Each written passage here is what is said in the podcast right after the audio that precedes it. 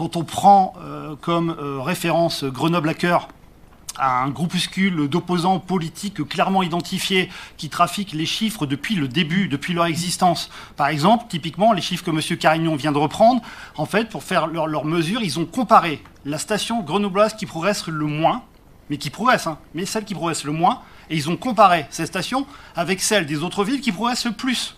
Et du coup, forcément, oui, on progresse moins bien que les autres, c'est facile. Mais en fait, en moyenne, on est exactement pareil. Ceci a été publié, démontré, mais M. Carignon continue à reprendre clairement des fake news.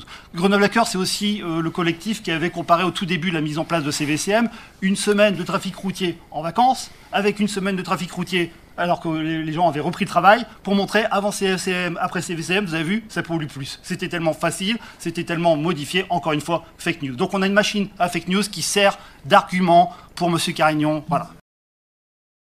Quand on prend euh, comme euh, référence Grenoble Hacker, un groupuscule d'opposants politiques clairement identifiés qui trafiquent les chiffres depuis le début, depuis leur existence. Par exemple, typiquement, les chiffres que M. Carignon vient de reprendre, en fait, pour faire leurs leur mesures, ils ont comparé la station grenobloise qui progresse le moins, mais qui progresse, hein, mais celle qui progresse le moins, et ils ont comparé cette station avec celle des autres villes qui progressent le plus.